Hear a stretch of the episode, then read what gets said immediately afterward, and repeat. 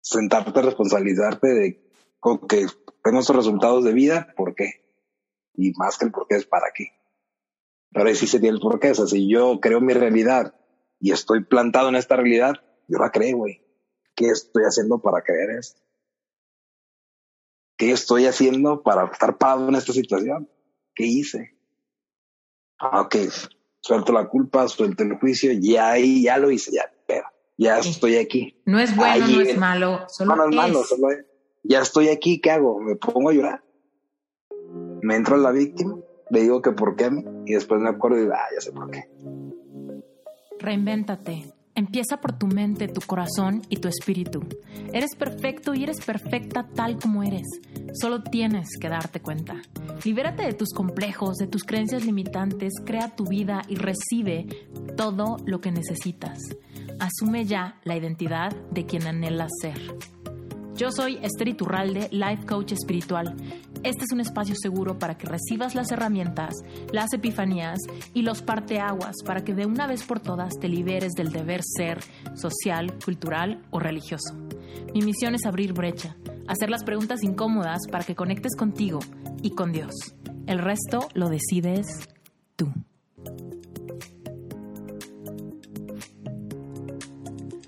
Hoy te tengo un episodio sumamente especial. Mi invitado se llama Arturo Tamayo. Grabamos un episodio sumamente inspirador y profundo. Te va a hacer pensar, reflexionar y rascarle a tu propia vida.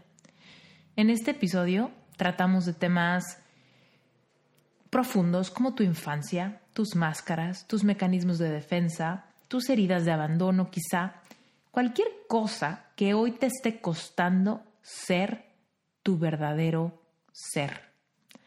Arturo Tamayo es miembro fundador de mi certificación Sherpa Certification y para mí es un honor y un orgullo presentártelo en estos momentos cuando está a días de su certificación, después de haber trabajado con él de la mano meses tanto en grupo como individualmente. Arturo no solamente fue miembro activo de este primer año de la certificación, sino que también tuvimos sesiones individuales de coaching personalizado y he sido testigo de su florecer, de su transformación, de sus epifanías, de sus descubrimientos y sobre todo de su valentía. Arturo tiene una historia bien interesante y lo más padre de Arturo es que es un ser sumamente auténtico. Arturo no pretende contigo ser un ser iluminado, ni un ser sabio, ni un ser con todas las respuestas. Sin embargo, es maravilloso ver cómo en su diálogo normal, sin máscaras y sin pretensiones, es un ser sumamente sabio, con reflexiones que te harán pensar, cuestionarte tus relaciones, cuestionarte tus hábitos, cuestionarte tus mecanismos de defensa, tus comportamientos ansiosos o incluso si tienes por ahí cualquier fuga como una adicción o relación codependiente. Sin duda, este es uno de mis episodios favoritos y sin más por el momento, arranquémonos con el episodio. Querido Arturo Tamayo, bienvenido a Reinventate Podcast. Es un honor para mí tener a uno de mis Sherpas en, en este espacio. De verdad que te recibo muy emocionada de que compartas tu visión del mundo, que hables desde, desde el corazón, desde esta nueva sabiduría, casi casi esta fuente que da y da y da. Y me encanta que te sientas tan inspirado y que andes eh, tan solicitado. ¿Cómo se nota que nos gusta cuando alguien está vibrando en paz, no? Y todo el mundo nos volvemos bien pegajosos y bien magnéticos y todos quieren un poquito de nosotros. Así que en este momento tú andas bien magnético y bien pegajoso en la comunidad. Así que es un privilegio para mí tenerte. ¿Cómo estás, Arturo? Excelente te diría emocionado, pero no me hice chance de emocionarme porque no sabíamos que, estamos, que íbamos a hacer esto. Estamos en una sesión de coaching, esto es trampa. sí, para la audiencia, para los que nos están escuchando, el contexto es, Arturo y yo andábamos en sesión de, de coaching Y Arturo, la verdad es que tiene ahorita una onda de agarrar el momento presente por los cuernos, sin preparación y con todo y miedo o con lo que sea que haya. Entonces le dije, órale, te reto y grabamos. Órale, pues grabamos. No, hecho, para mí es un honor, un privilegio. No pensé que fuera, me vi, me vi, lo visualicé. De hecho, lo pedí al universo algún día, Esther tiene que hacer su famosa entrevista, pero yo lo veía como en un año o dos. De hecho, estoy volado, estoy emocionado. ¿Sí? Con mis chapitas rojas, ¿sabes? está, está chingón esto. Gracias otra vez, universo, te estás volando. Cada día me da, en el aquí en la hora me está premiando. Entonces, ¿por qué no mm. tendría que vibrar en paz, como dices tú? Me encanta. Aquí y ahora todo, todo tengo. Hasta una entrevista con este chingón. A ver, querido, Arturo Tamayo es life coach Sherpa, es mexicano. Cuéntanos, Arturo, ¿quién eres? ¿Qué haces hoy en día? ¿Cuál es tu circunstancia actual? Danos una intro y después nos vamos a ir para atrás porque tú tienes una historia de reinvención bien interesante. Cuéntanos, ¿qué onda? Danos un contexto de tu vida actual mi vida actual. Soy un ser, un ser tratando de ser. No de mm. hacer, ¿eh? de ser. Y apenas tengo unos días en una reinvención un poquito más atareada. Como que le metí más calor ahí al carbón. Sí, quiero conocer mi diamante. ¿Y qué hace Arturo Tamayo? Agradecer, sentir, abrazar todo lo que venga del amor, desde el poder respirar, desde el estar ahorita contigo, de, de todo, de todo. De hecho, lo estábamos platicando antes de, y no sé, tengo esa, esa sensación de paz que, que no la había descubierto y la estoy abrazando, la estoy sintiendo. De hecho, estoy sintiendo en este momento, así aquí ahora, algo exagerado, estoy sintiendo cómo vibra por dentro de mi cuerpo en paz no sabría decírtelo, pero es como una sensación como adormecedora, como rica, como, ay, no sé, no sé, como de luz, ¿sabes? Como de, está chido. Y sé que voy a disfrutar esta este reto de entrevista. Es esa paz que sobrepasa todo entendimiento, ¿no? A mí alguien me preguntaba un día, es que este, no, ¿cómo voy a sentir paz que sobrepasa todo entendimiento si estoy en el ojo del huracán? sea, bueno, pues es que se supone que por eso es la paz que sobrepasa entendimiento, porque técnicamente no tiene sentido sentir paz cuando hay muchas eh, montañas rusas emocionales y muchos retos. Por eso se describe como esa paz que sobrepasa nuestra capacidad de racionalizarla. Ahí yo te voy a preguntar a ti, ¿por qué no tendríamos que sentir esa paz?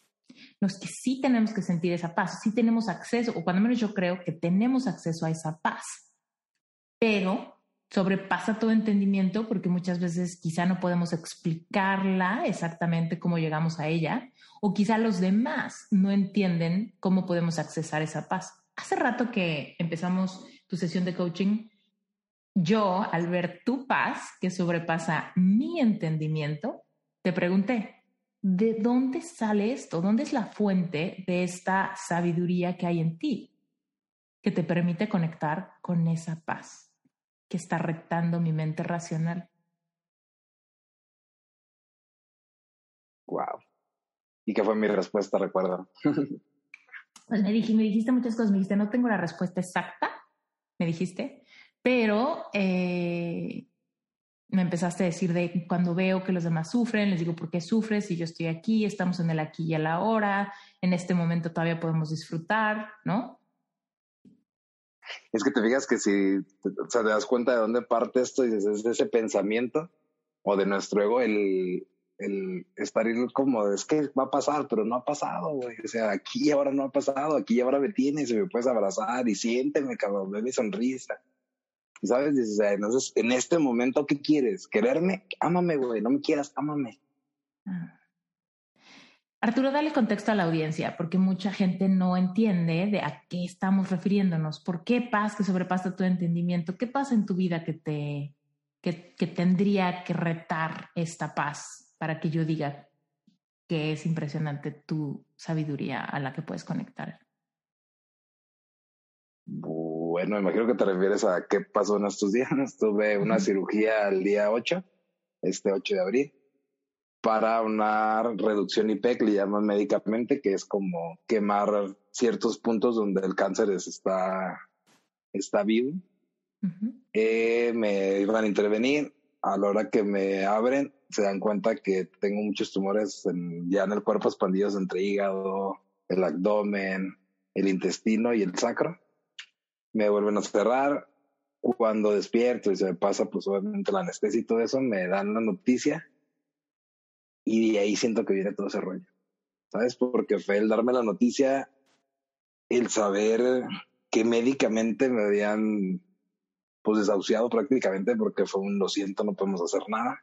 Eh, pues te vamos a dar de alta ya a partir de mañana, nomás en cuanto se te sientas un poquito mejor en cuestión del movimiento por la herida que desde la parte pélvica, al, pélvica, perdón, al pecho, pero para que ande poquito y si vemos que estás bien y no tuviste complicaciones, pues te vas a tu casita. Y en ese momento fue como, es que te, digo, te lo acabo de decir hace rato, es inexplicable. El, el saber que yo venía de una cirugía de alto riesgo, que se me advirtió muchas veces que podía sufrir un paro respiratorio, un paro cardíaco, que iba a pasar por muchas horas en la cirugía y que no, que era riesgoso y que no, los resultados pues no eran así como 100% garantizados. Al saber que estuve aquí, que no me fui, que según ellos me diagnostican como que ya se acabó el proceso mío del cáncer, fue así como decirme la oportunidad de decir, no, güey, está bien, entiendo, médicamente, gracias, pero olí, olí, no sé cómo decirte, lo olí, toqué, palmé, sentí una paz y un amor en ese momento, como decir, ok, de aquí, de aquí, ahora, de aquí para adelante es tú, tú, tu responsabilidad, Arturo, de ti para ti, ¿qué vas a hacer con esto? Y de hecho, si te sirve de piropo, yo lo he platicado a varios compañeros de Cherpa, esa enseñanza que tú me dejaste del por qué, al cambiarlo para qué, de ahí empezó todo, porque yo sí tuve miedo, sí sentí ese apego a la vida, a mis hijos, a mis papás, sí fui compasivo con lo que ellos sentían, ¿sabes? Pero fue desde la compasión, no fue algo que ya viviera en mí, ¿sabes? Fue como esa compasión de siento tu dolor, pero no es mío. Y desde el amor, pues déjate abrazo y desde el amor déjate explico que pues está bien, que yo estoy tranquilo y que si llegara a pasar también está bien, porque si yo vengo de una fuente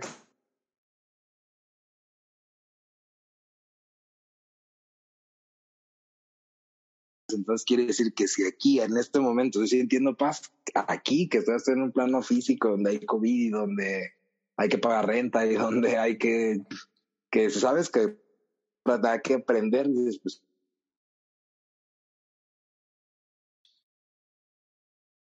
no tendría como por qué, qué tener miedo, ¿sabes? Pero ahí fue donde más bien siento que fue la interpretación que le di de ese esa enseñanza que la tengo bien presente que tú me la hiciste.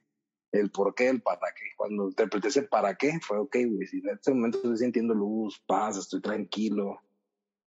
Si allá va a haber esto, pues entonces, ¿por qué le tendré que tener miedo? Mm. Entonces, lo, entonces mi, pensamiento lo transformo a que pues esto está chido y que esto es amor y que si el Padre o Dios es amor y voy con el amor, pues a toda madre, güey. No creo que alguien se queje del amor del amor, lo que es la realidad de lo que es el amor, no el amor que nos enseñaron, el de las caricaturas, el de la pareja, el de las películas de Disney, mm. ¿sabes? Pero sentir ese amor que también no tiene cómo explicarlo, dices, es otro rollo. Mm. Es el, el amor que cubre multitud de faltas. Esa verdadera incondicionalidad, esa verdadera eh, llenura de, de calidez, de amor, de contención donde tú lo supiste. Así se siente. Oye, ahorita mencionaste una parte bien interesante, la parte de cambié una pregunta. ¿Por qué esto? ¿Por qué tengo este problema? ¿Por qué me pasa esto? Ah, ¿para qué tengo este problema? ¿Para qué me pasa esto? Y muchas veces el dolor que tenemos en la vida por una pérdida, por un fracaso, por rechazo, por abandono, lo sufrimos y lo perpetuamos porque nuestras preguntas nos atormentan, ¿no? Como ese, ¿por qué a mí? ¿Por qué a mí siempre tal cosa? ¿Por qué a mí nunca tal cosa? ¿Por qué a mí nadie me pela? ¿Por qué Dios no me escucha? ¿Por qué a mí? ¿No?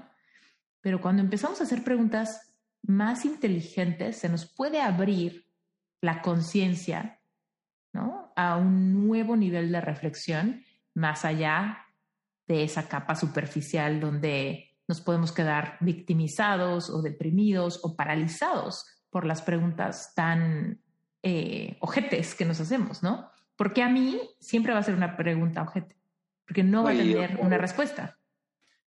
Y el por qué a mí, como dices tú, te lleva a la victimización, al no hacerte responsable, a aventarle la bolita para afuera, o al aventarte las culpas a la espalda.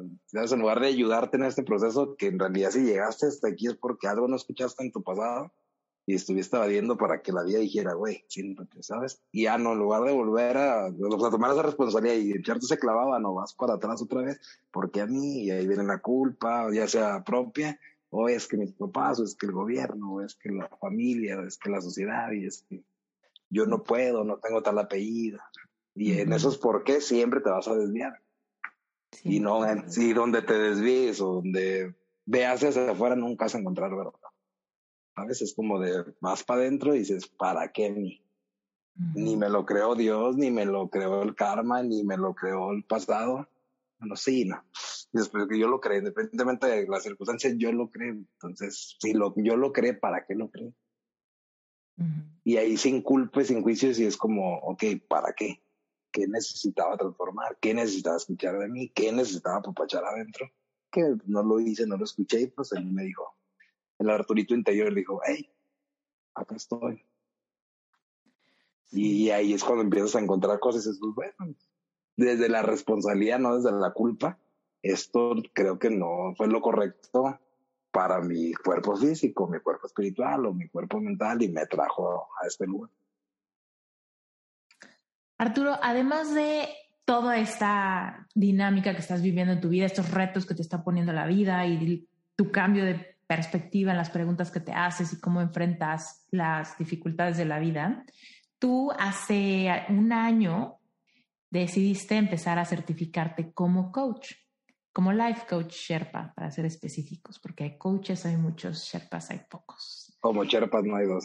Exacto. Desde el amor. Se oye desde el ego, pero viene del amor. Exacto, se oye desde el ego, pero viene desde el amor. Cuéntanos, Arturo, ¿fue que que te hizo sentido esta vocación? De hecho, yo me lo he preguntado muchas veces. Por eso sé que esto es mágico o milagroso, como le gustes llamar, porque no hay un como una consecutiva o del yo empecé en esto, yo empecé en la autoayuda o empecé en la meditación o en el yoga. No, fue así como un día era, ¿cómo te lo puedo explicar? Yo de verdad creo que fue una... Un Arturo y así fue una masterclass de Cherpa y fue como de, bueno, es que pedo, ¿será? Y o sea, eso de cuenta tu historia y bla, bla, y ayúdate. Y hubo muchos clics en esa master donde, donde me hicieron tomar la decisión, pero sí no tengo un parteaguas, o sea, sé lo que, de dónde viene, pues fue el cáncer que me, como que me metió esa vibrita a querer conocer más pero no tenía, no tenía ni idea, no sabía que existía, no sabía que se reinventate, no sabía que, que, era, que era Cherpa, no sabía que era un coach, ¿sabes? mi, mi vida no tenía nada que ver con este rollo, no había iniciado, nunca había hecho una meditación, nunca había hecho una ceremonia, nunca había una, una terapia de coaching. O sea, sí era como medio raro. Ya empezaba como a indagar así en, en imágenes o cosas así en Instagram pero era así como que algo me picó, algo me picó y tanto, tanto que pues me llevó a todo esto. Pero si no, no hay un antes y después. Yo definitivamente estoy segura. proceso Más bien hay un antes y después en seco. Iba a decir, yo estoy segura que fue literal súper serendipia, porque de no conocerme, de no saber nada de mí, no tenías por qué estar en mi embudo de ventas, no tenías por qué estar receptivo a esa masterclass, porque yo me acuerdo que ni siquiera le hice publicidad a esa masterclass donde, donde se inscribieron los miembros fundadores de Sherpa, que tú eres miembro fundador, porque yo no invertí un centavo en Facebook. No tengo ni la menor idea de cómo llegaste a, ese, a esa masterclass que la lancé técnicamente solo a la gente que ya me seguía y que orgánicamente se enteró. Y fíjate que de ti puntualmente me acuerdo cañón porque andabas bien activo en el chat. Yo daba la clase en vivo y tú andabas en el chat, escribe, escribe, escribe. Me acuerdo que yo veía tu nombre y, y se me quedó muy grabado porque tu apellido Tamayo es mi museo favorito, es el Museo Rufino Tamayo en México. Entonces yo me acuerdo que se me quedó muy grabado Tamayo, Tamayo, el Tamayo, el, este cuate que se llama Tamayo, ¿no? Estaba muy activo en el chat. Y ahí dimos un poquito de follow-up y me acuerdo que te registraste luego, luego a, a Sherpa y dije, ah, increíble. Después ya tuve el privilegio de conocerte en persona y ya ponerle cara al nombre del cuate que estaba muy activo en el chat. Y me queda clarísimo que fue una serendipia, ¿no? Una manifestación por completo. Sí, esto, pues no sé cómo llamarlo, pero yo, yo de hecho yo le puse el llamado, fue así como un llamado de, Arturo, esto es para Lo dudé, obviamente que lo dudé. Tuve miedo un chingo. Nunca había hecho nada tipo influencer o algo así como para decir, ok, esto más esto, y dices, no mames, o sea, y vas a hablar de despertar y vas a pues ahorita no lo veo como estudiar, pero en ese momento lo veía así como, ¿y vas a estudiar esto? Güey, ni sabes qué pedo. De hecho, te hice muchas preguntas hablando del chat. De, pero yo nunca he estado en la espiritualidad, pero yo no soy religioso, pero yo no sé de Biblias, pero yo no sé de chakras, pero pues todo lo que sea tu masterclass fue como de, no no sé nada y dale, dale, dale. De hecho puse, pues que pasaba por un proceso de, estaba en cáncer y que tenía quimioterapia y tú me dijiste, dale, dale, es tu poder, es tu poder, tu historia es tu poder. Pues, Oye. En eso la estoy convirtiendo. Sí, te iba a decir. Eh, hay algo que me gusta, que quisiera tu, tu perspectiva, porque fíjate, reinvéntate, cuando yo le puse el nombre a reinvéntate, no era con la intención de que la gente pensara que me voy a reinventar en alguien que nunca he sido, ¿no? En esta persona que me gustaría ser, pero nunca he sido. Más bien es reinvéntate en quien siempre has sido destinado a ser, pero se te olvidó cuando naciste. ¿no? O sea, yo creo que nacimos con una misión de trascender y de crecer y de explorarnos y de regresar al amor, pero de alguna manera se nos olvida y nuestro paradigma se empieza a mezclar con nuestra cultura, con nuestra familia, nuestras dinámicas, nuestras creencias, nuestra toxicidad, nuestros egos, todo, ¿no? Y entonces, en estos momentos de despertar, últimamente es regreso a mi esencia, me reinvento en mí, en mí, en mi, verdad, en mi, en mi verdadera creatividad, en mi verdadera inspiración, en mi verdadera voz, en mi verdadero mensaje, en mi verdadera misión de vida. Cuéntanos, Arturo, ¿cómo fue, cómo ha sido tu viaje de reinventarte en quien siempre fuiste destinado a ser? De hecho, me ganaste, quería tocar eso. hasta la palabra despertar también, también te la comiste, pero bueno. Sí, fíjate que a mí me encanta, de hecho, me encanta mucho tu nombre ese de reinvéntate. Y es cierto, o sea, no es reinvéntate en esa nueva persona, en el ser iluminado, en el ser diferente, en el ser despierto de conciencia, lo que todos piensan que es el despertar. en realidad es convertirte en ese niño interior, que en el güey que de neta eres, en el Arturito que eres, en el Esther que eres, en la María, el Juan que eres. Y sabes, o sea, es ahí regresar a esa esencia de, del yo del yo de no ego, sino del yo ser, del, no el cascarón este, el, certificado, el título, sino el yo, yo, ¿quién soy yo? Ah, pues soy un ser, ¿y un ser qué? Pues un ser de amor, un ser de luz, un ser vivo. Entonces, ¿qué te tienes que dedicar a hacer para alimentarte? Pues vivir, cabrón. Pues ser amor. Pues ser ese niño interior que por miedo, por máscara, por protección, por sobrevivencia, o por todas las creencias que mamamos de afuera, así sabes, o sea, nos fuimos moldeando a ser ese ser que cuando sobrevivimos teníamos al frente de nosotros. Cuando te reinventas en el, de hecho, pues sí, hay que deberíamos como que analizarlo bien ese nombre, cuando no es que te reinventes, cuando tienes el valor de volver a ser tú, la valentía de conocerte y aceptarte y amarte tal cual, sin máscara, ese ya te reinventa. Y más que reinventarte es como ese día renaces, o ese día despiertas, o ese día te ilumina. Lo que todos andan buscando allá afuera con el, yogis y la meditation y todo eso, dices, bueno, por allá no es. Son herramientas para sentarte en paz y calmar la mente un rato. Y sirven, sí, mucho. Pero no es eso. el, este despertar sería esa reinvención de en quien ya eres, pero te hiciste güey. O te Mm. enmascaraste. Y no es que te hagas tonto, o sea, no es juicio, es más bien, no sabíamos, no teníamos las las herramientas, pues ponemos máscaras. Sí, Sí, te te- perdiste. de alguna manera te perdiste. Puede que ni siquiera haya sido tu culpa porque quizá pasó desde la infancia en esa Mecanismo de defensa. Pero últimamente es el journey, ¿no? La misión del héroe, ¿no? que yo siempre digo que somos nuestros propios, nuestro héroe, heroína de la película que estamos viviendo cada quien. Y últimamente el héroe no sería héroe si no tiene que como iniciar ese viaje que lo hace héroe. Sí, un héroe sin historia, pues qué hueva, ¿no? Ujú. Y de hecho te das como cuentita, me está cayendo el clic, entonces en vivo. Eh, sí, ¿qué, ¿y qué tal? O sea, ¿y qué tal que si eso venimos? Ujú. ¿Qué tal que si de, de experimentar todo esto venimos? Y es como el de, ok, entiende, reinvéntate, vuelve a ser tú, vuelve a ser ese amor, vuelve a servir desde lo que tú ya eres. Ya, pues, todo es el chiste de la vida. Puede Reconcíliate con tu esencia. Creencia. Sí, sí, sí, reconcíliate contigo. Ahora sí, como dice el Tapping o dice el Luis Hay, ámate y acéptate completamente. ¿Cómo? Pues con todo eso que no te gusta, con todas tus sombras, que pues, en realidad no somos sombras. Si Dios nos hizo perfectamente imperfectos, pues no somos imperfectos. Que tú te sientas estupendo. El día que te ames y te aceptes así, ya chingaste. Para regresar a este yo, para regresar a nosotros mismos, regresar a ese amor incondicional a nuestro niño interior, tenemos que quitarnos máscaras y protectores y todos los mecanismos de defensa, ¿no? Cuéntanos cómo lo has vivido tú. ¿Qué máscaras, qué mecanismos te has arrancado de encima para llegar cada vez más a tu esencia, al verdadero Arturo, el que no necesita esos mecanismos de defensa? Las más fuertecitas fue el macho alfa, El macho alfa, ¿ok? fue el ¿Cómo es el macho, cómo es el macho alfa? ¿Qué pretende? ¿Qué, qué, qué hace esa máscara? ¿Cómo, cómo la identificamos? la típica, identifico que a lo mejor la energía femenina es débil y me pongo la máscara de, o yo me sentí débil.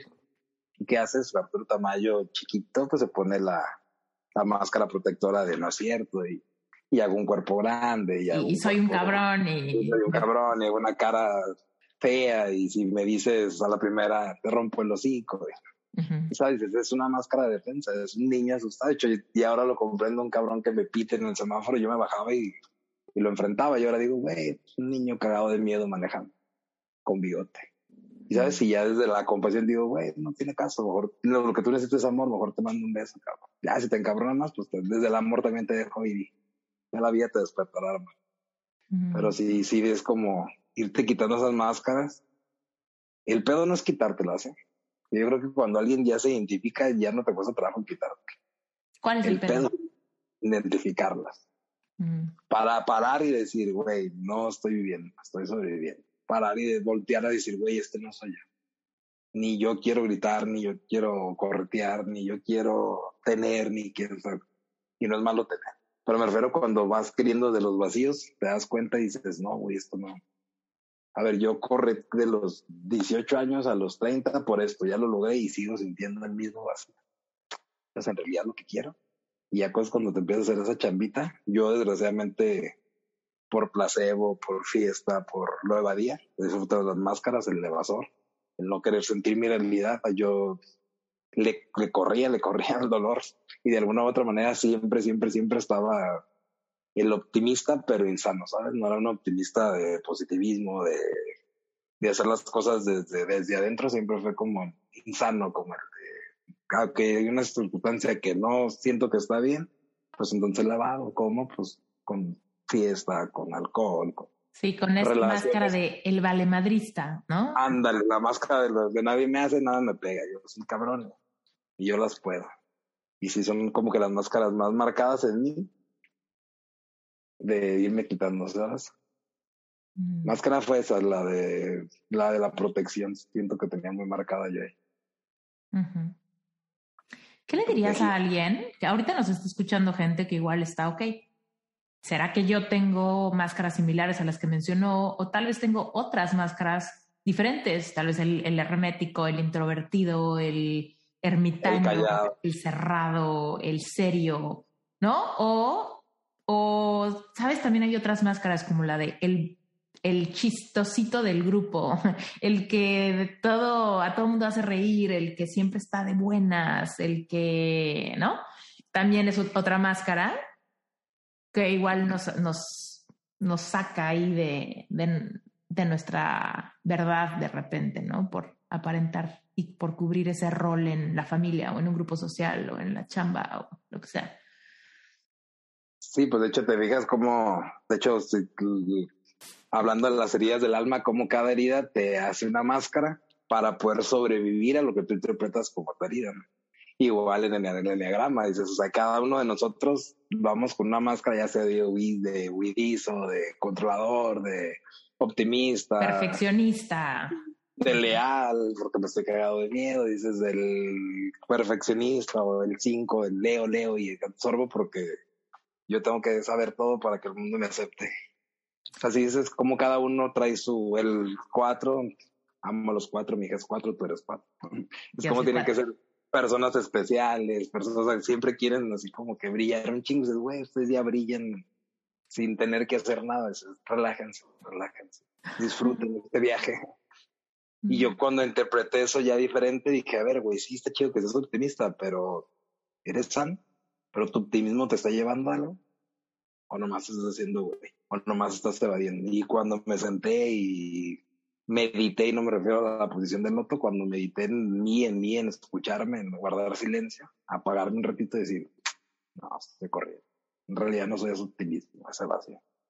Mm. Y desde ahí me abracé y me amé con mi optimismo y como me amé, lo transformé a, ok, entonces ahora ya no voy a evadirlo, voy a ser optimista para atorar. Mm. Y, y, pum, y fue como el pum, la magia que he estado experimentando, no sé cuántos días llevo, pero del 8 para acá dices, mi regalo, mi regalo, que me han dicho Arturo, es terminal, Arturo, no hay nada que hacer, fue mi regalo. Mm. Lo que yo siento ahorita en este momento y lo que he sentido estos días y lo siento ahorita, ahorita, aquí y ahora, no lo cambio por nada. Neta, neta, es como si dentro de mí no hubiera sangre, si hubiera como un airecito de paz. No sé, es como me habían dejado morfina dentro de mí todo el día, no sé cómo, qué chido. Mm. Hay sol, ay, hay luna, ay, está lloviendo, ay, no está lloviendo. O sea, como que todo, todo está bien. Y está chido, está chido. No puedo presumir. Oye, Arturo, tú hiciste mucho trabajo de reconexión con tu niño interior. Algo, Bien. Platícanos un poco de eso. Es un misterio para mucha gente el tema de, pues sí, me acuerdo de mi infancia y últimamente la consideremos buena, mala, triste, feliz, o lo que sea que consideremos, últimamente hay una desconexión. ¿Cómo te reconectas? ¿Cómo, ¿Tú cómo lo viviste? Reconectarte, regresar, abrazar a ese Arturo chiquito dentro tuyo, encontrar esos puntos donde te viste en la necesidad de construir tus máscaras, ¿no? Estamos remontándonos a la historia de quizá tu infancia, tu adolescencia. ¿Cómo reconectaste con ese Arturo y lo rescatas? Me va a encantar esta entrevista, la voy a tener que escuchar. Eh, ¿cómo, ¿Cómo empecé a cambiar en el niño interior? Dándome cuenta de lo que me picaba en ese momento de las máscaras que empecé a identificar como la del dependiente, como el del controlador, como el de querer aparentar. Cabrón, me he dado cuenta que era una máscara que en realidad me vale madre muy dentro de mí, valía madre quién me aceptaron, ¿no? Cuando empecé como a darme cuenta, vi de dónde venían, ¿sabes? Fue como empezar con las famosas líneas del tiempo, como irme regresando hacia atrás, atrás, a ver, ¿qué sentí en ese momento, Arturo? No, tú no sentía esto. ¿Y por qué no lo atendiste? Ah, porque yo pensé que era responsabilidad de mi papá y de mi mamá. Ok, pero creciste, ¿por qué no atendiste? Ah, porque yo pensé que era responsabilidad de mis hijos, o de mi novia, o de mi trabajo, o de mi país, o de mi maestra, o de este. ¿Sabes? Y ahí era cuando empecé a, identificar esas heridas. Dije, ok, si yo estoy siendo dependiente es por esto, ok, tengo abandono, si yo quiero controlar, porque siento que algo no voy a poder con él. Y empecé a entrar ahí, ahí, ahí y empezar como a papachar ese niño. Fue como de, a ver, ¿qué, te, qué necesitas? ¿Qué te dolió? No, pues me dolió papá. ¿Qué, qué te faltó, papá? No, pues yo sentí, te esto y esto. Ah, va, yo te lo doy. yo estoy contigo. Y lo abracé, me hinqué y chillé con él. Y sabes, y estuvo padre. Y fue así también, ok, ¿qué te faltó de mamá? Esto, ¿qué te faltó de la escuela? Esto, ¿qué te faltó hacer? ¿Qué no has hecho? Pues hagámoslo. Yo te acompaño. ¿Qué quieres? Ah, pues mi osito de peluche que se me perdió a los cinco años. Ah, va. Te lo mando a hacer. Y le mandé a hacer un osito de peluche en la Ciudad de México. Mm. Y sabes, dices, güey, ¿qué, ¿qué le hace falta a ese niño? Que volvemos a lo mismo, que se quiere reinventar porque en realidad amor ya es, nada más se le olvidó que era eso. Pues lo empiezo, lo empiezo a dejar ser él. ¿Qué quiere? Quiere llorar, rey llorar. Pero 30 años se puso la máscara de que llorar era débil de que si llorabas, pues te hacías vulnerable y te dañabas más. Que no, güey, relájate. Mido un 80, cabrón. Ya hice una famita de mi tóxico del pasado, o sea, que créeme que nadie te va a hacer nada. Ya, yo te voy a cuidar, güey. Si te sirve de consuelo, gracias a esa máscara que te pusiste, formaste un Arturo que puso límites, un Arturo que se va a respetar, un Arturo que por amor propio no se deja dañar de tu entonces, pues gracias, güey. Tú hiciste tu chamba, dedícate a jugar, dedícate a disfrutar de tu sitio y yo te cuido, sin pedo. Cada que me ocupes, yo aquí voy a estar para ti. Y lo empecé a abrazar, lo empecé a querer, lo empecé a dar lo que él interpretó que le hacía falta. ¿Cómo cambia nuestra vida, en nuestra vida adulta, hacer trabajo de reconexión con nuestro niño interior? Esto te lo pregunto para que la audiencia lo escuche, porque mucha gente pudiese inspirarse pero al mismo tiempo no toma acción de hacer este ejercicio, de mirar hacia adentro, porque le da miedo sentir nostalgia, sentir tristeza, sentir pena, ¿no? Por alguna circunstancia, por algún, por eso que le hizo falta al niño o a la niña interior, pero quizá entendiendo qué es lo que cambiaría en mi vida adulta si tengo la valentía de mirar hacia adentro, ir tan profundo y rescatarme, ok, rescatarme, reencontrarme, reinventarme. ¿Sabes? O sea, dices, sí, que el día que, que tengas como... Y es valiente, es valiente, porque no cualquiera nos gusta o nos enseñamos o nos pusimos ese mecanismo de no querer sentir. Y es valiente regresarte a donde sabes que está el meollo del asunto, ir a tocarlo y sentirlo y pues, ahora sí que dejarlo ser, dejarlo ser así, pues da miedo, siente tu miedo. Déjalo correr, déjalo sentir. ¿Para qué? Para de hecho la frase, una frase tuya también, si no sientes perpetúas, es totalmente de acuerdo con ella, no puedes aventarla que no te gusta bajo la alfombra y dejarlo ahí porque tarde que temprano va a hacer ruido, tarde que temprano va a apestar, tarde que temprano te va a incomodar al pasar por ahí. Es, lo más valiente es abrirla y pues sí, cuestas y hay que hacer chamba también. Y te decía, cuando tocas, sabes, o sea, cuando tocas lo que te, según tú te está, bueno, no es según tú, digo, lo que te está causando algo, tienes ese valor de ir a tocarlo y sentirlo. Obviamente el sentir es un placer, lo hemos dicho tú y yo muchas veces, y es como si desde el amor abrazaras todo eso que te lleve y le, lo le dieras una interpretación ya diferente. Ok, pero gracias a eso tengo la historia que tengo, pero gracias a eso ahorita soy Arturo Tamayo Laikov. Y sabes, dices, gracias a todo eso, que es el camino que a lo mejor elegimos desde antes de llegar a este plano, dices, gracias a eso, pues pude experimentar esto. ¿Cómo? Pues para sentir alegría, pues tuve que sentir tristeza a lo mejor. a lo mejor yo estaba, de hecho yo, yo no lo me acuerdo. En mi historia personal, yo estaba lleno de amor. Y yo no me sentí una persona que tenía amor. Mm. Yo era una persona importante para mucha gente y yo no lo sentía, ¿sabes? ¿Por, qué? Porque, ¿Por qué no lo sentimos? Estoy segura que mucha gente se está identificando contigo ahorita, de, sí, sé que mis papás me quieren, sé que seguramente mis hijos me quieren, ¿no? Pero no me siento amado o amada. ¿Qué le dirías a pues esa persona? ¿Cómo me empiezo a sentir amada? ¿Cómo conecto con eso si no lo siento? Quizá lo sé, les creo, pero no me hace sentir diferente. Pues me regresaría al ejemplo de la alfombra cómo vas a disfrutar el copal, la mirra, el incenso, el, el este de humo de vapor, dices, ¿cómo si abajo de tu alfombra pues está, hay putrefacción allá adentro? Si echaste todo, todo, toda la mierda abajo de la alfombra, la basura, la comida, los restos de comida ahí, pues obviamente está echado a perder. Y sí, a lo mejor lo podrás gozar un ratito el aroma, pero en cuanto pase otra vez bien esa densidad. Es igual, si no, si no te atreves a tocar tu emoción, si no te atreves a entrar adentro, si no te atreves y te respondes a hacer esa chamba de niño interior o, o de conocerte, de hecho, a lo mejor son nombres de las herramientas este, en mi interior, enagrama, etc., pero en realidad pues todo es como conocerme, quién soy, aceptarme y de ahí, ¿qué elijo?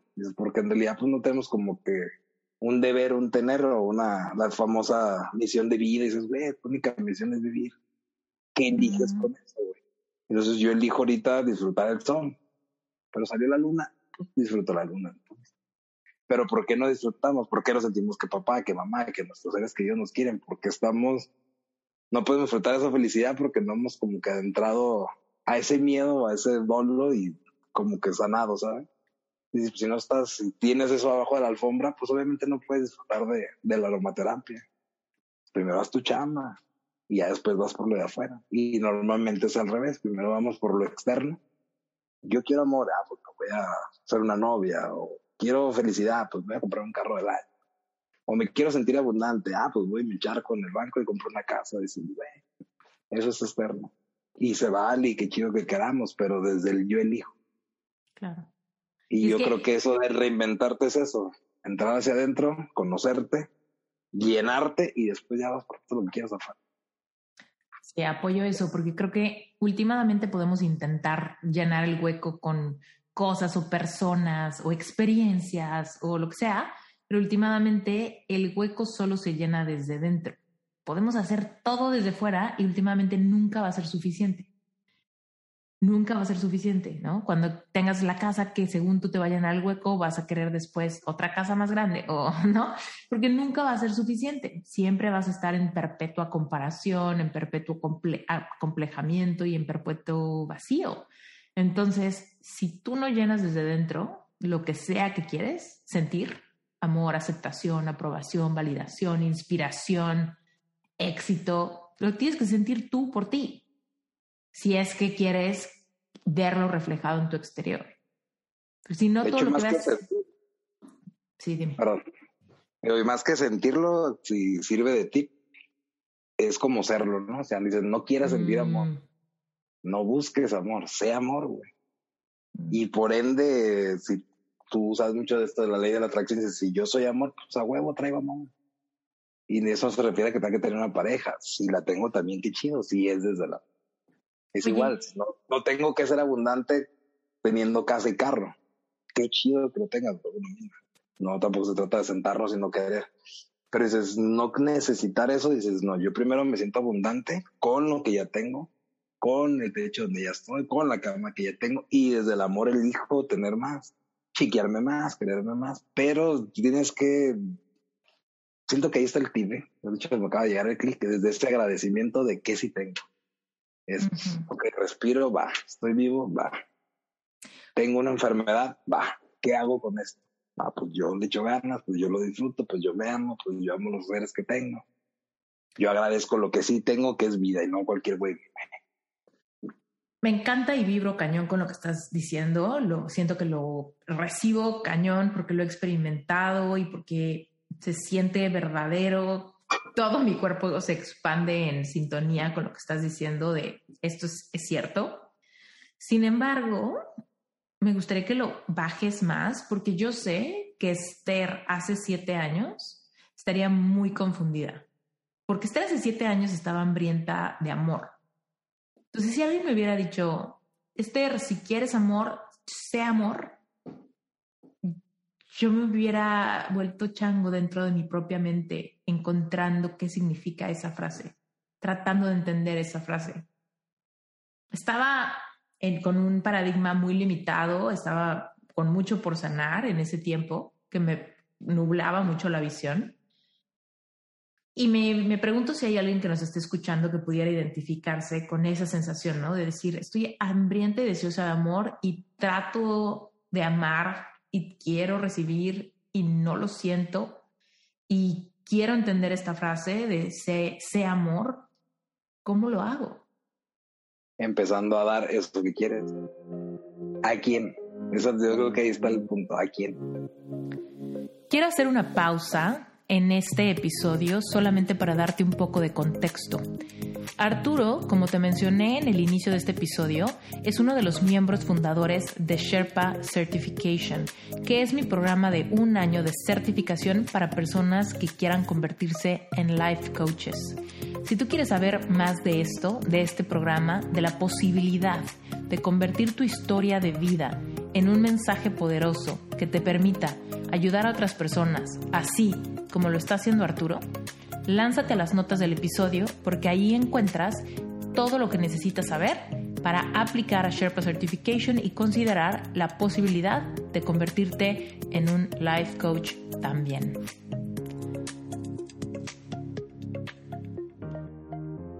Se oye mamoncilla, de hecho, mucha gente a lo mejor no le va a gustar, pero siento que es el, es de aquí, desde, desde el egoísta yo le llamaré el egoísta sano si tendría que tener una etiqueta. Sería el yo, después yo y al final yo. Mm, si yo soy amor. Primero, escógete tú primero. De hecho, es una frase tuya, esa, escógete primero. Me encantó ese episodio. Y sabes, o sea, dice, si yo no me elijo, si, entonces, ¿cómo alguien más me va a elegir? Ok, quiero amor, bueno, entonces necesito ser lo que quiero. ¿A quién, ¿A quién le daría el amor es ese amor que yo ya soy. ¿De dónde viene el amor? El amor nunca viene de afuera. Ni se compra, ni viene en bolsita, ni te lo va a dar nadie. Viene de adentro. Entonces, si viene de adentro, pues ¿de dónde ¿a quién le tengo que dar ese amor? Pues es de adentro. De hecho, eso lo, lo tengo bien marcado ahorita. Digo, si las dudas vienen de adentro, pues la respuesta por ende a huevo viene de adentro. Si yo quiero amor de afuera, pues entonces soy de amor para adentro. Pero, ¿cómo se llamó? Es la pregunta que acabas de hacer. Pues, güey, empieza a amarte a ti mismo. Es que quiero que me acepten, empieza a aceptarte a ti mismo. Es que quiero que me piro... empieza a piropearte a ti mismo. Es que me quiero sentir abundante. Güey, siéntete abundante con tu peso, con tu par de tenis y con tu pedazo de cartón para taparte. Siéntete abundante. No aparentes abundancia. Porque hay gente que tiene un chingo de lana y no es abundante chingo de gente que tiene siete parejas y no es amoroso. Entonces no es lo de afuera, es lo de adentro. Mi punto de vista, respeto los, los demás. Pero quieres algo, seré. ¿Cómo? Empieza por ti. ¿Quieres ser feliz? Hazte feliz. ¿Cómo? No sé, con tu libro, un peluche, con mirarte al espejo y decirte todas las cualidades bonitas que tienes. Y las notas bonitas, desde el amor las transformo, no las niego, no las rechazo. Para mí eso sería el ser. Ahorita me cayó el 20 como de esto, como esta explicación, pensando en esta Esther hace siete años, eh, es como tan deseosa de amor, ¿no? Y no lo encontraba por ningún lado. Y con lo que estás diciendo de, ok, ámate primero, ok, quieres recibir amor, ámate primero, siente tu propio amor, genera amor desde dentro. Y entonces cuando parece que llega el amor desde afuera, o parece cuando lo manifiestas, es solo un reflejo. No estás creando amor afuera, estás generando este reflejo, como ya lo creaste dentro de ti, entonces empiezas a atraer a personas que te reflejan eso, ¿no? Si tú eres amor, atrae a una persona que también es amor y me gusta que ella sea amorosa, güey, pues eres tú reflejando. Abraza ese sentimiento del de afuera porque es un espejo del tuyo. Mm. Si el de afuera me pica, pues ráscate porque también está dentro. Porque tú te, si te están picando es porque de alguna manera tú también lo haces contigo mismo. Ya sea por amor o por miedo, es un reflejo nada Que muchas veces nosotros somos nuestro peor, nuestro peor enemigo, ¿no? Somos los más duros, los más crueles, los más desapegados, los más impacientes con nuestro propio interior. El territorio de nuestra piel hacia adentro puede ser el territorio más hostil. Nada compasivo, súper críticos, nos gusta, nos encanta cargar la culpa. Mm traemos esa como de jugarle al mártir, ¿no? A la víctima, no sé cómo decir. Como que nos encanta. ¿Has sentido eso? Ah, me queda claro que lo tienes mega trascendido, pero tiempo atrás lidiaste con culpa. Sí, sí, yo creo que puta. Acaba de hacer un clic. ah, no, he descubierto el para qué. Pues fíjate, de hecho ahorita me acaba de, me guanteaste y sabes, dices, a lo mejor todo esto regresó porque yo a lo mejor sané muchas cosas, pero había perdonado, de hecho me lo dijo una compañera Cherpa, Trini, había perdonado a, a todo lo de afuera, ¿sabes? Pero yo creo que Dios fue el último en perdonar. Y fue por eso, por eso casi porque cargué tanto la culpa. O sea, yo, lo acabamos de decir, fui, dejé de ser el juez de afuera y perdoné a todos y entendí a todos y de hecho no nada que perdonarle. Porque vamos a lo mismo, nadie te hace, yo lo interpreté así. Y el haberlo visto así, pues como que solté, ¿sabes? Pero no había esa culpa de es que yo me hice, es que yo tantos años no me escuché, es que me abandoné tanto tiempo, es que no me cuidé a nivel físico, no me cuidé a nivel espiritual y pues aquí son las consecuencias. Y como que todo eso me llevó a, a culpas, culpas, culpas y este clic que me acabas de hacer al decirme, güey, te vas a morir, fue como de, mames, pues mi pet, ya me voy. Y fue como de, pues ya hasta no me sirve, todo ya me voy. Voy a vivir. Mm. No lo había descubierto. Hoy, exactamente aquí en vivo, en, en tu rec de grabación, fue como el, me cayó el baldazo de agua y yo siento que, que yo ahí tuve mucho que ver, pues, porque no me perdoné a mí mismo. Perdoné hacia afuera, pero el más importante, y fíjate, acabo de morder la lengua o, o me tropecé con mi propio tip. el yo no empecé por mí primero. Mm. Y está chido. Y ahorita ya puedo decir, me perdono, todo estuvo bien. Gracias a eso soy quien soy ahorita. Gracias a eso tengo, voy a poder grabar con Esther antes de mi pizarrón de deseos que eran dos años. Me lo adelanté. Mm. que es un plus. Te lo dije fuera del aire, digo, ni esta experiencia me ha traído un chingo. Y pues me regaló una entrevista contigo me regaló que las personas que estén necesitando este mensaje me escuchen y que sepan que no están solas, que no me tienen a mí, que no te tienen a ti, que nos usen de herramientas, pero que se tienen a ellos. Y que si la vida, la circunstancia, el empleo, la enfermedad te puso en un punto, es un para qué. Y yo empezaría con el de cierra tus ojos y empiezo a platicar contigo. Medita, medita, ora, reza, llámale como quieras.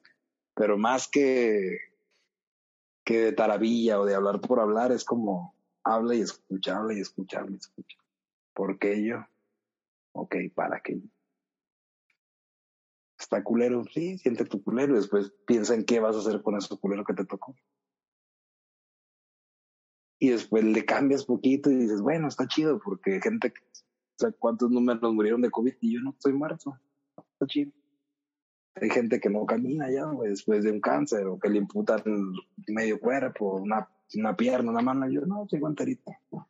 Y sabes, agradeces y está perro, chido. Y desde ese agradecimiento viene ese amor y pues lo sigues transformando, transformando, transformando. Y ya no para. ¿eh?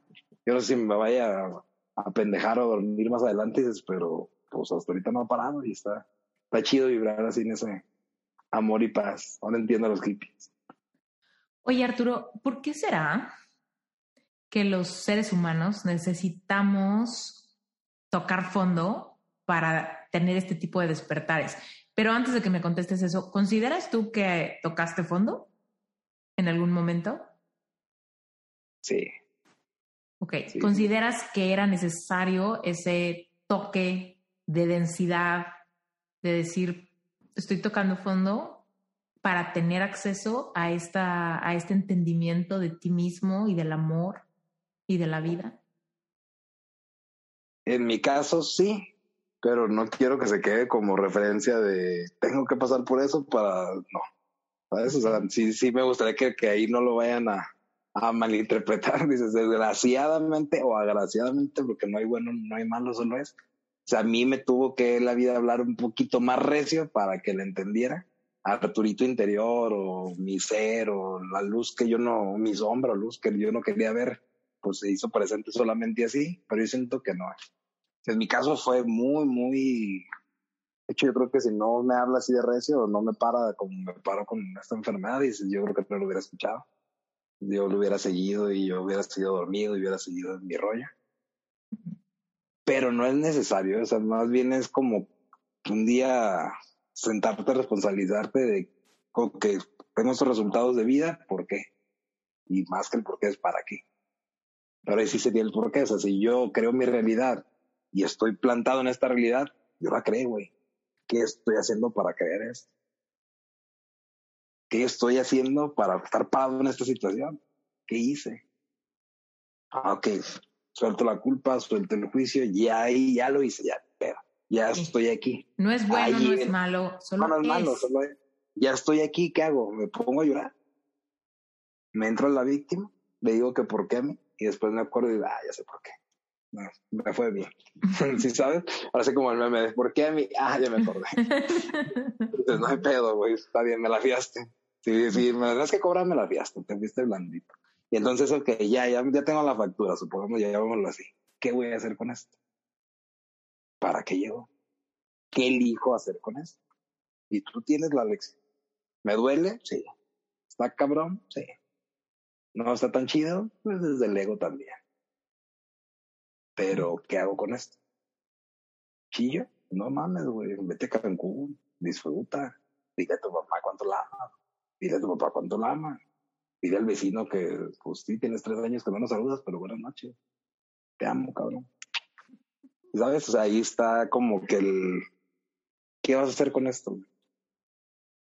Acostar en mi cama y que me agarren los dolores y volverme pálido porque no me moví, que mi hígado se estropee más por no, no te camina, toma agua, ámate. Desde el amor me cuido. Desde el amor, pues sí, le busco a lo mejor la alimentación que no me di en 30 años, pues ahora me la. Mm. ¿Sabes? Cambio hábitos por amor, no porque debo y No por culpa, sino porque me amo, güey. Porque me amo, merezco lo mejor. Y si el agua alcalina y el agua normal es mejor la alcalina, pues como merezco lo mejor, me meto alcalina sí está más chido una tortogada, pero desde el amor está más rico una ensalada, pues me como una ensalada por amor. Y le cambias esa interpretación y hasta sabe diferente. Fíjate, te quiero poner en tu página de Sherpa, en tus especialidades, cambio de hábitos, porque acabas de abrir como el paradigma de por qué hay tanta gente que sufre con las con dietas o que no puede dejar un comportamiento ansioso o ¿no? que odia algún régimen que les conviene, pero lo intentan, ¿no? Y es como, si tú tratas de modificar tu cuerpo, tu vida, tus niveles de energía desde el odio, desde el como no me gusto, como me siento mal, como estoy enfermo o como estoy gorda o como estoy muy débil, muy poco tono muscular o lo que sea, me obligo a comer de cierta manera o hacer cierto ejercicio o tratarme de cierta manera, últimamente eso siempre nos va a llevar a más desconexión. Pero cuando lo vemos como tú explicaste ahorita, sí quiero mi torta ahogada, no voy a decir que no. Sin embargo, porque me amo, puedo decidir otra cosa sin que eso me cueste mi estado anímico y coraje y sentimiento de de escasez o de castigo, ¿no? Porque cuando tomas decisiones desde el amor, últimamente son los únicos hábitos que realmente se van a quedar, que realmente van a cambiar y se van a volver parte de tu día a día, parte de tu nueva dinámica, parte de tu nuevo método o tu nueva forma de accionar. Y es que, ¿cómo quieres cambiar algo desde el rechazo? Por lo mismo, ¿por qué buscas aceptación si tú no te aceptas? Mm. Y ahí dijiste esa como parte aguas bien chido, bien claro, o sea, al decir, voy a ponerme a dieta, pues ¿qué es dieta? Es, voy a prohibirme y en la prohibición no hay ni 0% amor. Es como cuando papá te lalguea desde el amor. Es que te lo hago por tu bien, güey. ¿Tú crees que en cada nalgada yo sentí amor? Dices, entonces desde la aceptación, yo acepto y porque te amo, pues no te dejo aventarte el pozo, güey. Porque te amo, no me chingo una tortogada pero no te prohíbo. Es como de, mira, güey, tú, tú eres, decide, tú tienes las dos opciones, la torta y la ensalada. Pero esta no te nutre igual, pero esta no te suma igual y esta sí. Entonces te la puede chingar, pero esta suma. Por amor, ¿cuál te chingaría? Por la que suma. Y en esa, bajo esa luz, lo que estábamos diciendo hace rato, reconectar con tu niño interno, últimamente no puedes, o sea, no es coherente pensar en quiero reconectar con mi interior, con mi corazón, con mi esencia, pero cuando quiero modificar algo de mi realidad actual o de mi cuerpo o algo así, no puedes hacerlo desde el castigo. No puedes reconectar y hacer nuevos acuerdos de convivencia y después odiarte y por ende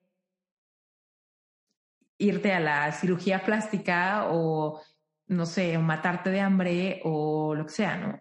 Últimamente todas las decisiones que tomes desde el amor van a ser las únicas que te den los resultados que tu corazón anhela. Y es como desde la raíz, ¿no? O sea, el amor es de llegarle a la raíz, no a lo exterior. Mm. Ok, yo no me acepto cachetón, pues tengo que pegarle al jeep. Sí, güey, estás viendo lo de afuera. Pero de adentro sí me acepto. Y yo me acepto así porque me acepto y amo a ese niño, pues le transformo la alimentación. Pues le transformo el que camine media hora diario, pues que medite 10 minutos en las mañanas, 10 minutos en la noche. en el que lo, lo dejo hacer él de verdad. ¿Qué quiere ser el agua? ¿Qué quiere la nieve? Ah, chica su madre, ya, ya, caminó. Entonces, desde el amor, chingate la nieve. Y, sabes, y disfrútala. y disfrútala. Y no te arrepientas después y digas, ay, pero lo regué y me, no sé, llevaba tres días cortándome súper bien y ya lo arruiné todo, ¿no? Eso es... No, y cómetela con culpa para que veas cómo si te va a pegar, cómo si se va a notar esa nieve, ¿sí? Y bajo y por amor no lo hagas diario, no te lo chingas todo el día, dices, ok, que mi cuerpo necesita, hasta cuánto azúcar puedo comer al día, tanto, ah, pues, desde el amor, como solamente es. No porque no pueda, puedo, pero no quiero, no elijo hacer y cambio diferente.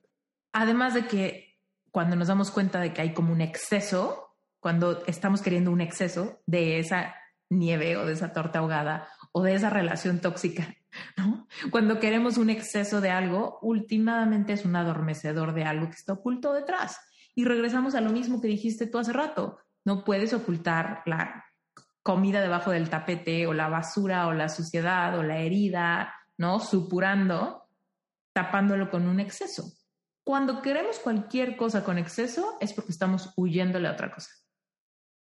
Totalmente de acuerdo. De hecho, siempre lo que hacemos es lo que te, yo te explicaba del Arturo, si le sirve de ejemplo. Ahí identifíquese cada quien de los que están escuchando cuáles son tus excesos. Y Arturo Tamayo, pues sentía algo y en lugar de hacerse responsable o de irse a limpiar esa alfombra, él corría a, los placebos, a las cosas que exteriormente lo llenaban por un ratito mucha gente termina la relación y se va a comer glotonería, Netflix, a papitas, a llenar la cama de chucherías y a llorar. Pues sí, son carbohidratos y vas a llenar, vas a llenar. Por un ratito, por un externo, pero te vuelvo lo mismo, la, herida bajo la alfombra y ya está. Mucha gente sale de compras, otros con los amigos, otras salen de relación y se van a la que sigue. Y eso es el no hacerte responsable, es estar revolcando y revolcando y revolcando y dile a Iturralde, y sentir es un placer, pues deja hacerte, hacerte el dormido y ponte a sentir. De hecho, hay cuatro preguntas chidísimas de cuánto va a durar, qué voy a sentir, todo, nada, no, nada, nada te va a mandar la vida o no vas a crear algo que no aguantes, o sea que con miedo, diría Arturo Tamayo, ¿tienes miedo? Agarra el miedo de la mano y dile, güey, yo también estoy cagado, pero vamos a ir para allá. Quieras o no, vente, vamos. Mm, Porque nos amamos, le vamos a entrar. Mm. Y ahí como que son resignificados, le podríamos llamar a esta entrevista. El resignificado de la vida. Es cómo lo ves, cómo lo interpretas, obviamente. Está bien fácil, de hecho está el modelo de un castillo, está así tal cual siento que es la vida. Ok, aquí está algo. Si le quito el bueno y el malo, solo está. Yo lo pienso así, siento así, acciono así, voy a tener resultados así.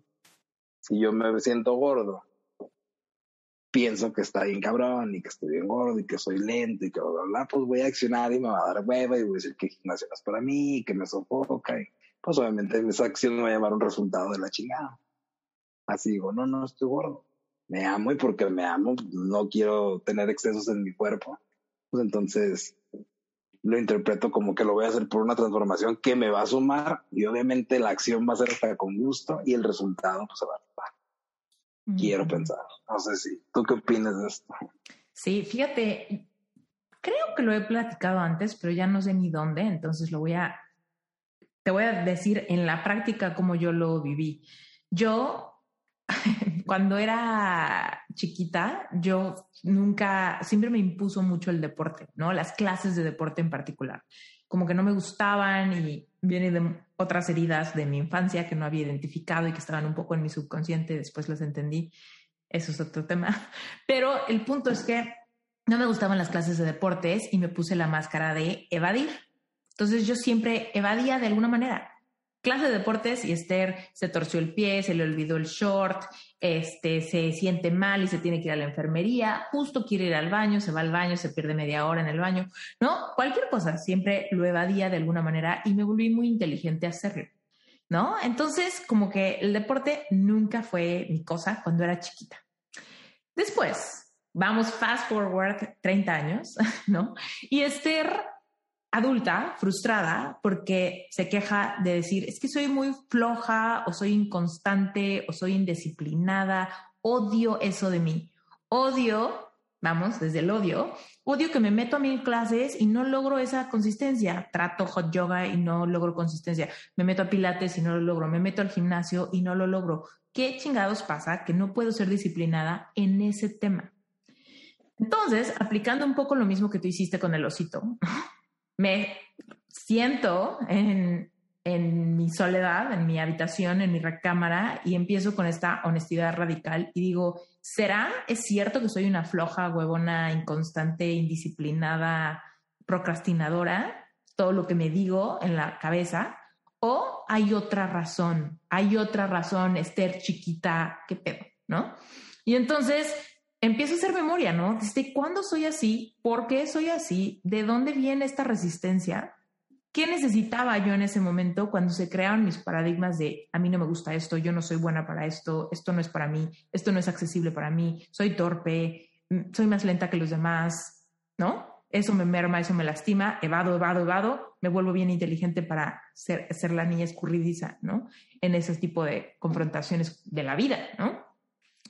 Y empiezo a hacer nuevos acuerdos de convivencia con mi niña interior y le dije, ¿qué necesitas? ¿No? ¿Qué necesitas? Y te voy a contar una anécdota miniatúrica, pero yo fui la más chica de una familia grande, cinco hermanos, yo era la más chiquita, y obviamente mi mamá siempre me dijo, nos agarraste cansados, llegaste el pilón, ya no te, no te esperábamos y nos agarraste cansados, ya habíamos pasado por esa parte nosotros. Entonces Esther chiquita nunca tuvo bici, patines, Nunca. O sea, Esther la retacaron de osos de peluche y de Barbies, ¿no? Lo cual para mí fue increíble. Yo no sabía que me estaba perdiendo algo. Pero en la vida adulta, pues obviamente cuando alguien me acercaba una bicicleta, mis complejos y mis protectores y mis mecanismos de escape se prendían así, ¿no? Porque me daba mucha vergüenza, así como siempre que le contaba a alguien, todo el mundo se panicaba. Esther, nadie te enseñó a andar en bicicleta, qué raro, ¿no? Entonces, esa vergüenza desataba todos mis sea, a mí ni me interesa, qué horror, qué hueva, ¿no? Máscara de valemadrista, ¿no? Y entonces, eh, en esta vida adulta, ¿no? Cuando yo quiero hacer algo por pues, tono muscular, elasticidad, salud, ¿no? Mis rodillas, de repente me empezaban a doler las rodillas y todo el mundo me decía, es que hace ejercicio, hace ejercicio por las rodillas, etcétera. Y yo así de, puta, pero es que me meto y no lo logro. Total, le preguntaba a Esther chiquita y me acordé de una anécdota. Me acuerdo que cuando tenía literal como siete años, mi mamá me metió a clases de tenis.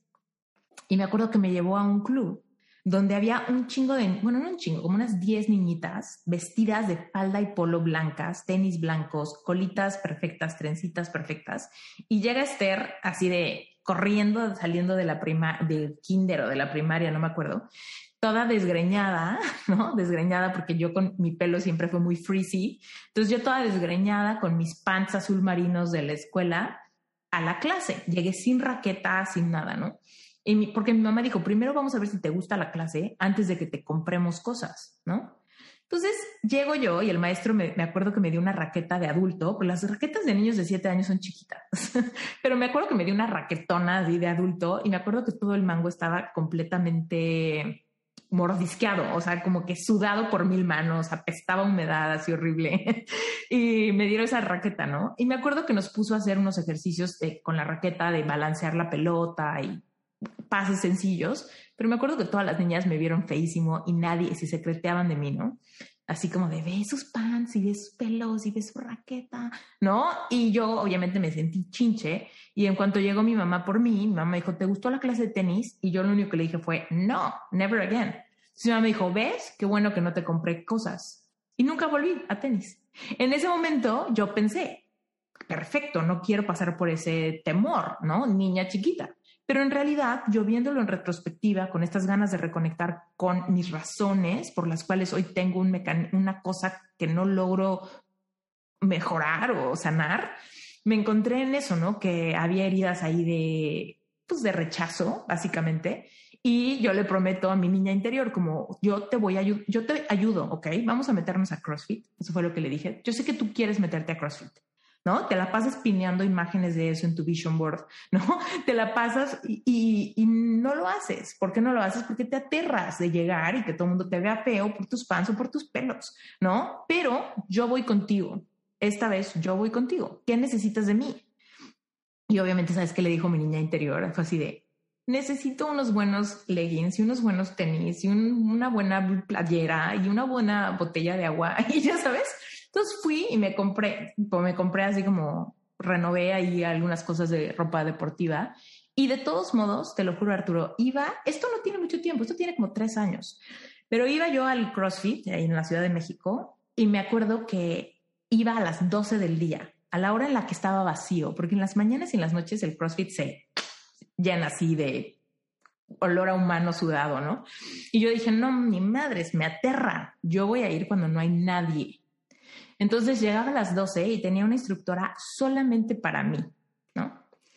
Ya con eso era suficiente intimidante para mi niña interna, ¿no? Que yo decía, es que siento como algo dentro de mí se empieza a contraer de miedo, de comparación, de cosas.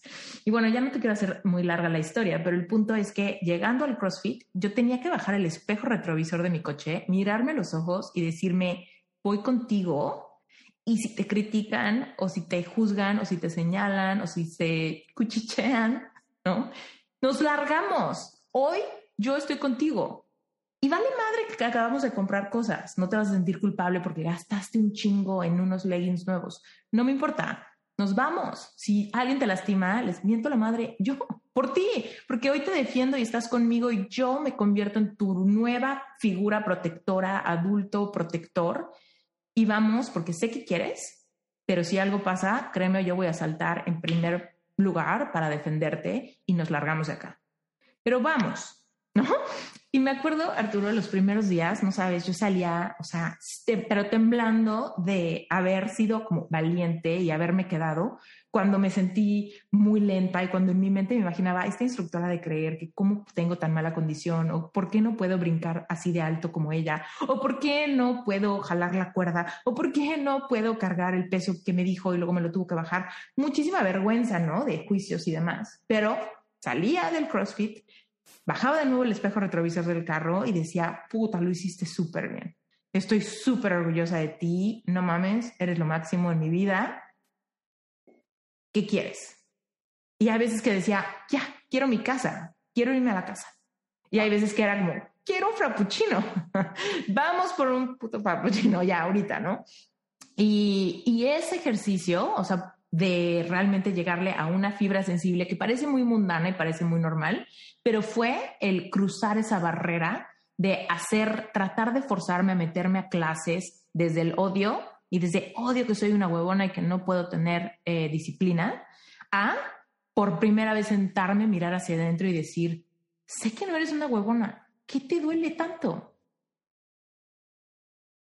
Y vamos a empezar a sanarlo juntas, ¿no? Pero bueno, ya me, agarré el micrófono una hora.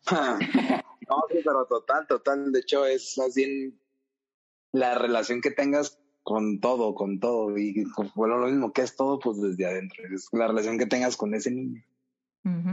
Parece que tú eres el papá. De hecho, lo dijiste, voy a ser tu mamá. Pues que tú eres tu papá, tú eres tu mamá, tú eres tu pareja, tú eres tu propio hijo, tu propio hermano. ¿Qué te hace falta? ¿Qué te hace falta afuera? Tú, tú dátelo. Deja de entrar la responsabilidad allá afuera. Y eso que diste la niñita, dices, pues sí, me trae la herida de rechazo bien cabrón, pues entonces sé compasivo y deja de criticarle, quitarle las etiquetas impuestas de huevona, de se levanta tarde, de penosa, de que no le gusta cómo se ve con short en, en short porque se le ven las piernotas, me pasó mucho tiempo en la primaria. Entiendo esa herida. Nadie nos ayuda a interpretarlo, a entenderlo y lo único que hacemos evidentemente es desarrollo un protector en chinga me vuelvo evasivo, me vuelvo madrista, me vuelvo bully, me vuelvo tímido, me vuelvo el nerd, me vuelvo el chistoso o lo que sea, ¿no? Desarrollamos máscaras justo porque todo lo que nos pasa en la infancia, como no lo entendemos, no lo procesamos, encontramos la manera de protegernos. Sí, que es lo que tocábamos ese tema que era la evasión, ¿no? Digo, no, y lo acabas de decir súper bien, al tener esa edad o no saber identificar qué es y ese miedo que nos protege, que es, pues, es como parte de nuestro mecanismo humano, ¿sabes? La mente eso se dedica a cuidarnos, a no meter la mano al fuego, a no meternos en la boca del lobo.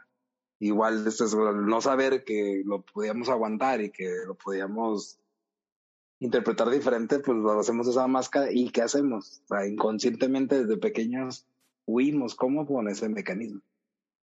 Si ya sea, le voy a hacer que se me doble la pata para no ir a la clase y ahí es donde empezamos a creer nuestras realidades y luego te preguntas, pero ¿por qué a mí? Pues tú las creas, cabrón, inconscientemente, pero tú las creas. Pero es que porque yo siempre atraigo parejas tóxicas, pues, porque tú eres tóxico, cabrón, inconscientemente estás atrayendo lo mismo, te guste o no. De hecho, tú me enseñaste mucho eso del deja de pensar en qué no quieres, Artur, y ya concéntrate en qué sí quieres. Y yo creo que eso, esto fue parte también de ese aprendizaje, ¿sabes? Porque normalmente como, como humanidad nos concentramos en qué no quiero, en qué no quiero, en qué no quiero. Aunque yo no quiero rendir más físicamente. O sea, no, no, no sería como lo más sano pensar así, pero ah, no es el no, yo no quiero estar en la clase, ah, pues, la pata. Ah, pues devuelvo para que me lleven a enfermería. Ah, ok, yo no quiero que me ataquen, entonces pongo mi máscara de niño Y me concentro en qué sí quiero y ahí es donde mismo. Entonces, si yo quiero amor, pues empiezo a dar amor. Si ese güey que me pitó, que es el niño con bigote, y era asustado, dices, pues ya sé que el vato está asustado, ya sé que el vato no es que sea agresivo, es que se está protegiendo. Y si lo abraza, y si el vato se va chillando cuando lo abrace, pues sí, creo que va a ser lo más seguro, porque ni te quiere pegar. Nadie quiere pegar. Dice, si todos venimos de la fuente del amor y yo soy amor, ¿por qué chingados tendré que hacer eso? Nada más es que no sabemos, lo interpretamos, nos enmascaramos y vamos por la vida nuestra pinche máscara sabiendo que cuando te la quites, quites llega la luz, llega el amor, llega tu famosa iluminación, tu despertar, ¿sabes? O sea, dices, te lo digo con esa emoción, pues me quebran la voz. Y sabes, o sea, el día que te quitas la máscara,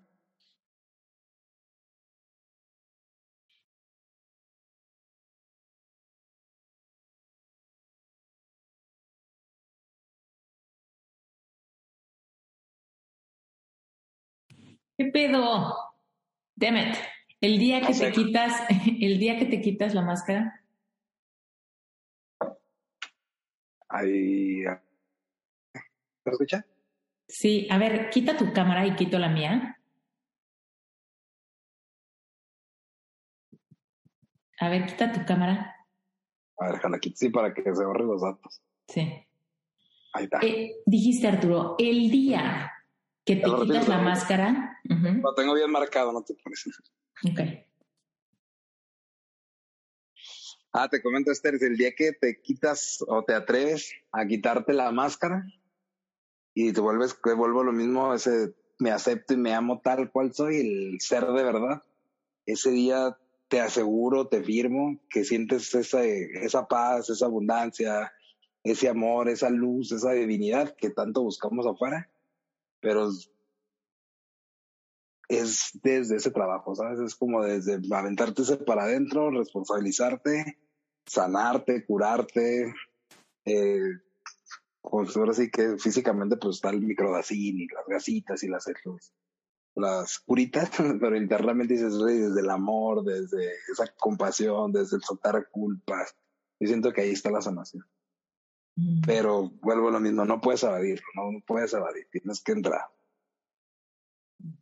Tienes que atreverte, ser muy, muy valiente para entrar ahí. Y si vuelvo a lo mismo, aquí aprovecho lo que tanto es marcado que es la interpretación.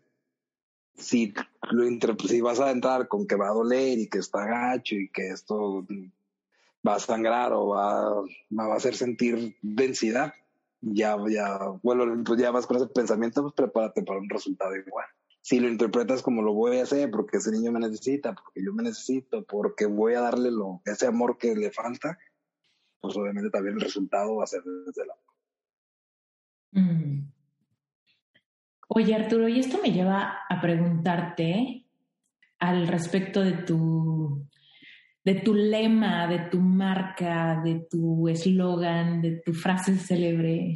Siento que marca o eslogan se quedan muy cortos para definirlo, pero tú dices todo el tiempo, hagámoslo viviendo. Con un poquito más de enjundia, pero sí. Dilo tú. Hagámoslo viviendo, soy Arturo Tamayo. Eh, sí, el mío estuvo muy de hueva.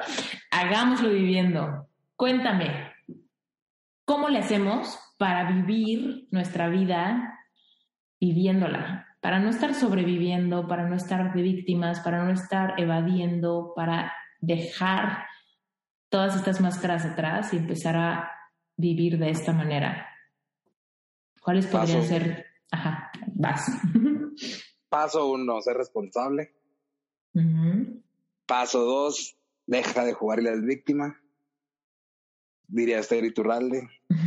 No existen las víctimas exitosas. Estoy totalmente de acuerdo contigo. Y paso tres, ama, ama y ama. Empieza por ti, después por ti y al final por ti. Y después no necesitas querer amar a nadie. Solito se expande, solito se comparte, solito, solito. Si tú eres amor, todo lo de afuera es amor. Yo te lo puedo asegurar ahorita a los que nos estén escuchando, cuando sentí paz, la empecé a ver afuera, la empecé a ver en todos lados. O sea, lo que para mí a lo mejor en su momento interpreté como conflicto familiar o conflicto de donde vivía o conflicto de mis mentales, cuando yo la sentí, la sentí, la abracé, afuera se convirtió en lo mismo. Y es cuando empiezas a entender y dices, no es lo de afuera, es lo de adentro. ¿Por qué ves tanto conflicto afuera? Pues porque adentro hay un conflicto que no te has hecho responsable. Y lo de afuera nomás te lo está espejeando, hablamos hace rato de eso, el espejo, y dices, afuera nomás te lo está mostrando. Si lo de afuera es mentiritas, estamos en la Matrix y el personaje nomás eres tú, lo de afuera es simulación. Entonces, ¿por dónde crees que está todo? Y tú eres el Mario Bros del videojuego. Camínale, brinca tus obstáculos, apachurra tus honguitos. Encuentra la llave secreta. Y ve por tu princesa y ve por todo. Pero disfruta de ese juego. Porque pues ahora sí que es vida. Hagámoslo viviendo. Bueno, ya estoy aquí, ya le puse play. Me quedo parado y me voy a la misma. Voy, corre, corre como tonto queriendo llegar a la princesa, pero no disfruté nada del juego, pues, no le dio sentido.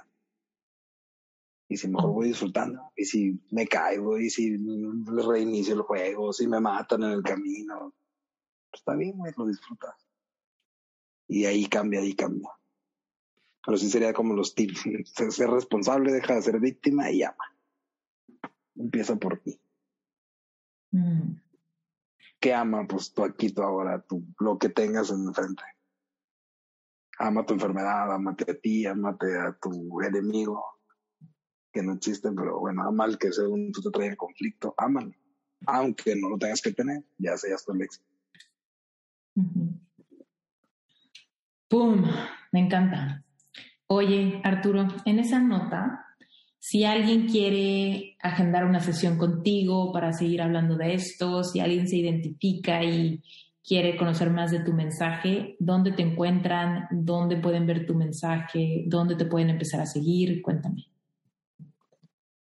Ok, estoy en las redes sociales como Arturo Tamayo, punto es Facebook, Instagram, Twitter, TikTok, todo estoy igual.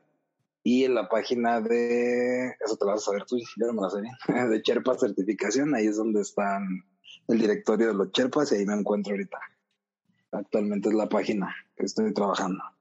Perfecto. De hecho, para los que nos estén escuchando, todos los links están en las notas del episodio. La página del directorio de Arturo tiene bastante información, tiene un video, tiene eh, manera para que te suscribas y manera para que agendes una sesión con él.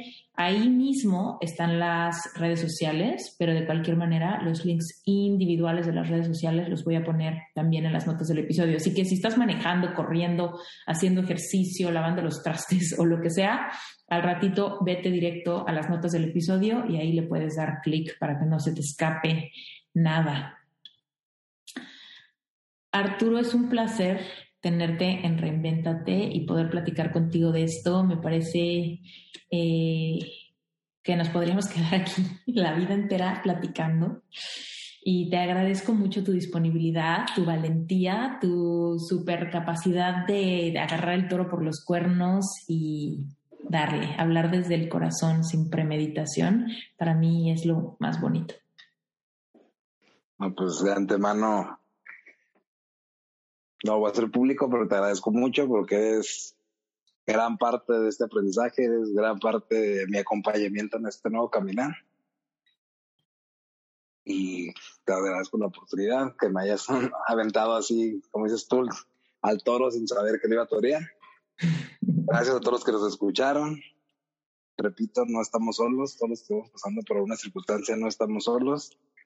Abracemos esa bendición de que el para qué nos llegó y pues ánimo a transformarnos y ánimo, ánimo, hagámoslo viviendo. De hecho, pues si ya estamos aquí, hagámoslo. ¿Cómo? Viviendo. Que es mm. vivir desde el amor. Lo otro nomás es sobrevivir. Mm, me encanta. Sí, hagámoslo viviendo. Y de neta, muchas gracias, sabes que te aprecio mucho. Mi niño interior más. Y digo, pues, estoy consciente de que cada quien es responsable de su sanación, de su despertar, pero sí, sí influiste mucho. Tienes una manera chidísima de, de, llevar a la gente a esta conexión que, que siento y que, y que fui como en este proceso evolucionando, por así llamarlo de alguna forma, digo, está chidísimo. Y yo, yo comparto eso, digo, a veces tenemos la capacidad de todo, pero sí es padre a veces tener este acompañamiento, esa guía, pues para eso está Esther, para eso está el directorio Cherepa, para eso estoy el servidor. Y pues desde el amor regálense, regálense esa compañía. Mm. Gracias Arturo. gracias a ti. Desde el corazón. Muchas gracias por haberte quedado hasta el final de este episodio. Quiero pedirte un último favor. Si realmente este episodio te hizo pensar, si te gustó, si te sumó algo, te quiero pedir que le saques un screenshot. En este momento, sácale un screenshot a tu radio, a tu celular, a tu computadora, donde sea que lo estés escuchando. Compártelo y etiquétanos. A mí, Esther Iturralde, Arturo Tamayo, Life Coach, y también a Reinventate Podcast. Nos va a encantar que nos etiquetes para que podamos realmente saber si este mensaje resonó contigo. Asimismo, si quieres escribirnos en directo, puedes hacerlo por inbox a mí y a Arturo también. Y adicionalmente, si te gustaría reservar una sesión de descubrimiento o una sesión de coaching con Arturo Tamayo, no dejes de visitar la página del directorio sherpacertification.com diagonal Arturo Tamayo. Ahí vas a encontrar un poco más de su historia, vas a encontrar el acceso a sus redes sociales, vas a encontrar el acceso a apuntarte a su lista de suscriptores para que te lleguen correos de su parte y por supuesto verás su agenda para que si quieres agendar una sesión de coaching lo hagas directamente o si quieres reservar una pequeña sesión de descubrimiento con él de unos 15 minutos completamente gratis, también lo puedes agendar ahí mismo en su página del directorio. No dejes pasar esta oportunidad si estás sintiendo curiosidad en tu corazón por recibir ayuda, guianza, acompañamiento o contención por alguien que quizá tiene más experiencia que tú en alguna herida que esté viva en este momento en tu vida si estás batallando con máscaras, con protectores, con culpa, con perdón, con nostalgia, con tristeza, con apegos, con cambios de hábitos, de verdad, contacta a Arturo o a cualquiera de los Sherpas que verás en la página del directorio. Por supuesto, date una vuelta, conoce todos los perfiles, sigue tu intuición y no lo dejes pasar. Si bien cada uno de nosotros estamos viviendo una lucha individual, podemos llevar esa lucha con contención, con acompañamiento, con empatía y vamos a poder lograrlo más rápido. Eso es lo que hacemos los life coaches, acompañar para poder sanar y potencializar nuestras habilidades más rápido.